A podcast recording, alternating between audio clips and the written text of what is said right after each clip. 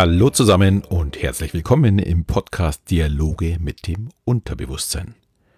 Mein Name ist Alexander Schelle und das Thema Motivation scheint wirklich sehr viele zu interessieren. Ich habe nämlich in den letzten zwei Wochen weitere Rückmeldungen bekommen. Ja, und letzte Woche hatte ich auch noch ein Coaching mit einem Profisportler, wo wir auch über das Thema Motivation gesprochen haben, aber auch über Ängste, die einen in der Motivation und damit letztendlich auch in der Erreichung der Ziele hemmen. Ja, die Angst, etwas nicht zu schaffen oder zu versagen, gehört zu unseren inneren Blockaden. Und auch wenn wir noch so motiviert sind, wenn wir Angst haben zu versagen, werden wir einfach nicht komplett durchziehen. Und dabei ist es vollkommen egal, ob das, ja, wie beim Tennis- oder Golfspieler, der jeweilige Schläger ist oder wie man gerade in der Bundesliga bei Schalke sieht, der eigene Fuß. Man muss voll dabei sein, sonst wird es einfach nicht funktionieren. Und ich bin mir sehr sicher, die Schalker Spieler spielen nicht gerne schlecht. Ich gehe auch davon aus, dass sie von ihrem Trainer top motiviert auf den Platz gehen, aber ihre Angst zu versagen blockiert sie momentan im Tun. Und wenn ein Spitzensportler nicht zu 100% durchzieht, dann ist der Ball auf einmal zu langsam oder er ist zu schnell, er ist zu ungenau, ja, oder er springt halt dann vom Fuß. Und da kann man auch in der Trainingswoche wirklich super gewesen sein. Damit kann man sich vielleicht so ein bisschen Selbstvertrauen zurückholen, aber wenn dann beim Anpfiff die Angst wiederkommt, dann führt die Blockade dazu, dass man wieder scheitert. Für den Trainer ist es ja ganz schwer zu handeln. Wenn er seine Spieler nämlich weiter lobt und ihnen Mut zuspricht, wird er von der Öffentlichkeit als Weichspieler zerrissen. Gerade von den Fans, äh, aber leider Gottes auch für den ein oder anderen Medium. Und ja, die schreiben dann auch, dass er im Grunde genommen der Trainer eine eigene oder eine falsche Wahrnehmung hat. Sehr, sehr schwer. Andererseits versucht er damit natürlich den Spielern Mut zuzusprechen und die Ängste abzubauen. Das Gegenteil macht gerade äh, der Trainer Doll in Hannover. Er distanziert sich von der Mannschaft, wirft ihnen Unfähigkeit vor. Ja, ob das dann die Ängste kleiner werden lässt, bezweifle ich ein wenig. Die Spieler zweifeln ja noch mehr und trauen sich dann noch weniger zu. Ja, und wer beruflich ergebnisorientiert arbeiten muss, wie jetzt im Vertrieb, wird schon Parallelen feststellen. Da werden die Kollegen, bei denen es nicht so gut läuft, vor versammelter Mannschaft niedergemacht und für unfähig erklärt. Ich habe das in meiner Zeit als Accountmanager immer wieder bei Kollegen gesehen. Ja, und danach erwarten dann die Chefs, dass genau der Kollege mit sehr viel Selbstvertrauen beim Kunden wieder auftritt. Ich denke, jedem ist klar, das kann überhaupt nicht funktionieren. Das sagt ja schon das Wort. Vertrauen in sich selbst. Wenn meine Kompetenz und mein Können von anderen angezweifelt wird, dann kann ich kein Vertrauen aus mir selbst raushaben. Wie soll ich überzeugend sein, wenn ich selbst nicht überzeugt bin? Und schon geht die Abwärtsspirale immer weiter und weiter nach unten los. Und man kann damit nicht nur Einzelne treffen, sondern auch ganze Vertriebsteams. Ja, die fallen dann wie beim Fußballteam in sich zusammen und fallen immer tiefer in dieses Loch rein. Und die tun sich auch dann, genauso wie die Fußballmannschaften, schwer wieder rauszukommen. Und das hat oftmals gar nichts mit Fleiß oder Motivation zu tun, sondern nur mit der Blockade, ich könnte ja versagen. Letztendlich ist da dann auch diese selbsterfüllende Prophezeiung. Thomas zitiert ja da ganz, ganz gerne äh, Henry Ford. Ich glaube, das ist so sein Lieblingszitat. Ganz gleich, ob Sie denken, Sie können etwas oder Sie können es nicht, Sie werden Recht haben. Und genau so ist es. Es ist eine selbsterfüllende Prophezeiung. Die Herausforderung ist aber jetzt, wie kann ich dem entgegensteuern? Nur zu sagen, dann denk einfach positiv, klingt theoretisch wirklich gut. Aber wie soll ich positiv denken, wenn alles gerade den Bach runtergeht. Positiv denken benötigt Unterstützung von unserem Unterbewusstsein. Bewusstes positives Denken wird nicht helfen, da unser Unterbewusstsein das Bewusstsein leicht schlägt und dann sagt, na Bewusstsein, denk mal schön positiv, du kannst es ja doch nicht. Ja, es ist leider so. Die Aufgabe ist es also, das Unterbewusstsein zu überzeugen. Aber wie geht es, wenn ich keine Erfolge habe?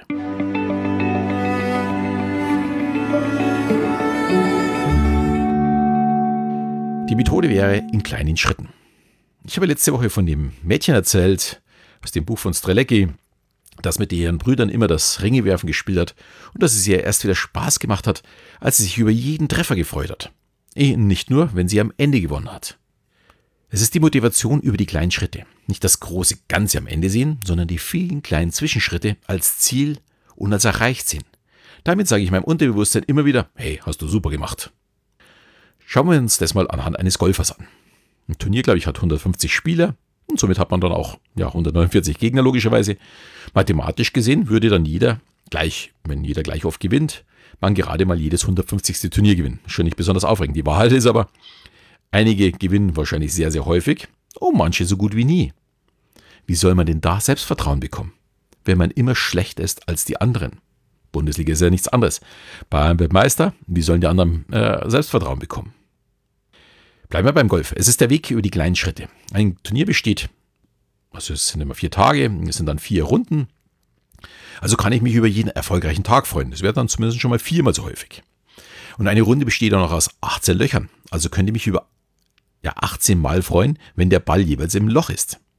Irgendwann muss er ja rein. Aber ich könnte mich auch über jeden guten Schlag freuen. Bei einer Paarrunde, also wenn ich genau das spiele, was Blattstandard ist, schlage ich 72 Mal.